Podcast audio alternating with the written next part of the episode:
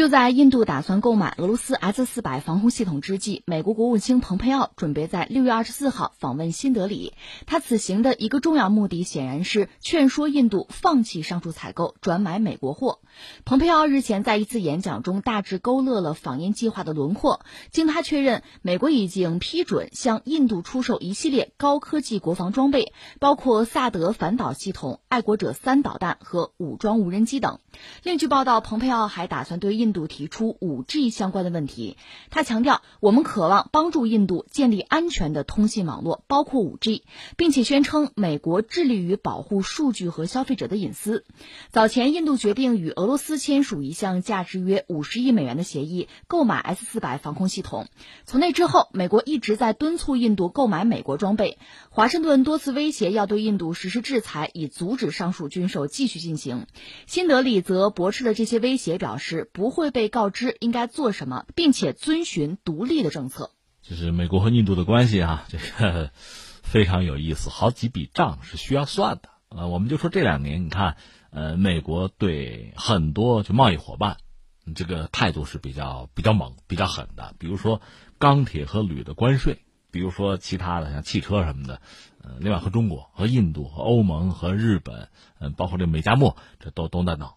那至于印度呢，最近刚刚有点不愉快是什么呀？美国说你已经不符合那个普惠国待遇了，就是取消你的普惠国待遇。这印度当然很不高兴了，很不高兴。但是美国要说到做到吧，所以打算应该是在六月五号就实施，就是美国政府终止印度的普惠制贸易地位这个决定，六月五号实施。然后就是看看印度怎么办。印度说：“那我得报复，我得报复。”其实去年就是钢铁和铝的关税等等一系列问题呢，美国实际上针对很多国家，包括印度，而印度本身呢，就是嚷嚷着我要报复。可是又是雷声大雨点小，这里面涉及几个问题。一个是美国和印度整个这个贸易额度不是很大，而且呢，印度买美国的东西相对也有限。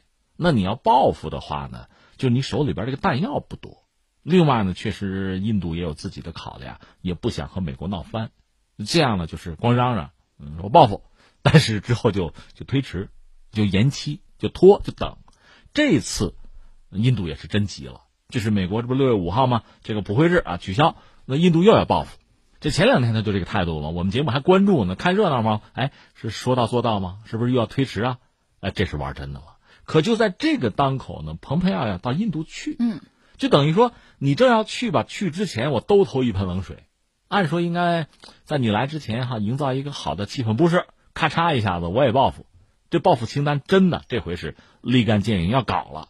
印度硬了，那在这个时候呢，蓬佩奥又要去，而蓬佩奥去的时候呢，是有也是一系列的单子，还想说服印度，问题很多，但说到底是一句话，希望加强和印度的经贸的关系。而在这个经贸里面，像印度这个国家哈，就美国和印度之间真要谈经贸，让印度买美国东西，那武器确实是很重要的一项。在今天吧，我们真要感慨一句，武器啊，以前我们说打仗的凶器哈，现在不是，它越来越多的就是一种特殊的商品，而且呢，这个交易往往额度是非常大的。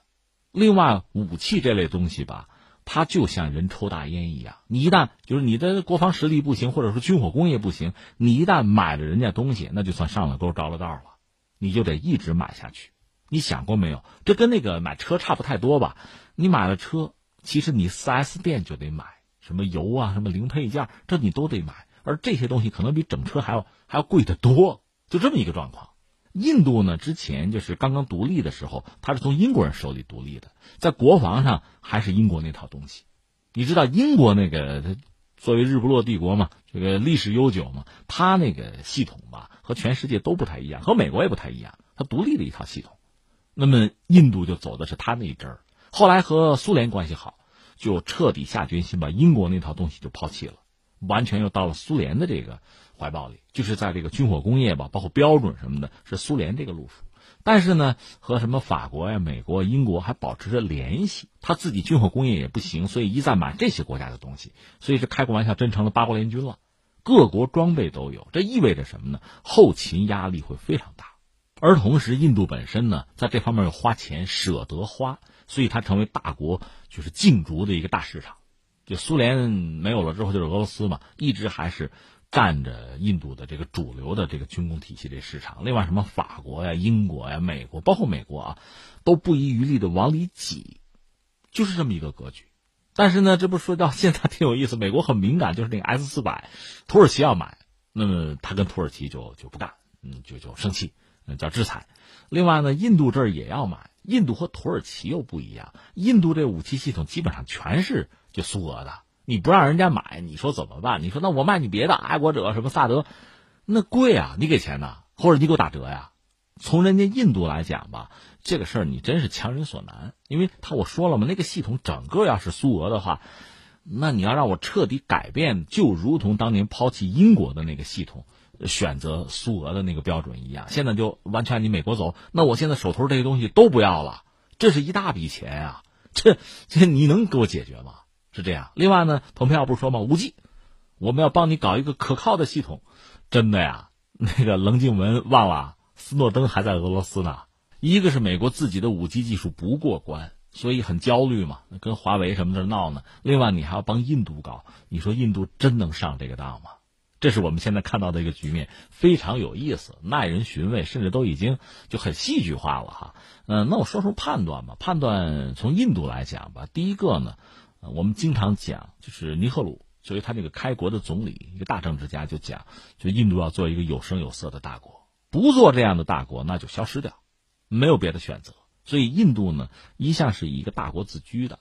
你别管国力到什么程度，我这个架势、我的姿态、我的举措要符合一个大国的标准。那大国最基本的标准，独立的主权嘛，独立自主嘛。所以在这方面呢，印度应该会有自己的选择。你比如五 G 这个，我还真的很难想象他选择美国货，真的很难想象啊。另外，美国没什么货，这要说到五 G，美国用也无外乎这诺基亚呀。爱立信也无外乎是这些东西。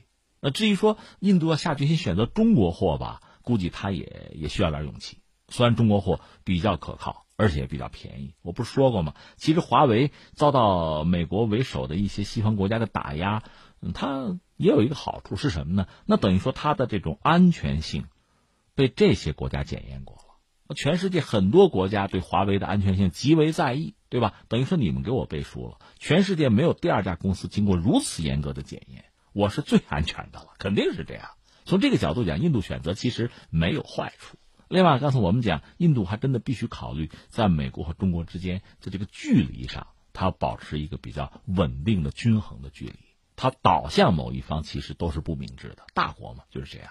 所以你看，蓬佩奥嚷嚷半天，在 S 四百这个问题上，美国为什么这么敏感呢？我个人估计，S 四百本身恐怕真的是一款先进的武器。那美国人确实比较忌惮它，而且美国人很担心这些使用 S 四百的国家能够就搜集到一些美国武器的一些数据吧。因为 S 百和比如美国的 F 三五可能会有博弈，是吧？这些数据最后是不是俄国人能够拿到或者是共享？他很担心这个东西。另外呢，就是。俄罗斯目前经济状况不佳，除了卖油以外就是军火。那么，美国如果把俄罗斯几个最主要的大客户给掌握到手里的话，就挤压了俄罗斯经济，这个也是问题的关键。因为印度是俄制武器很重要的一个用户，每年花很多钱，因为它现在这个体系是苏俄式的。刚才我们讲嘛，就是很多零部件你都得是苏俄的，就这个体系啊，标准是这样的。如果真的做下来做通了印度的工作，他放弃了整个苏俄的这个武器系统的话。那俄罗斯挣钱就更难了，我觉得这也是美国的一个想法，但关键在于印度会这么轻易的找你的道吗？你给我什么好处啊？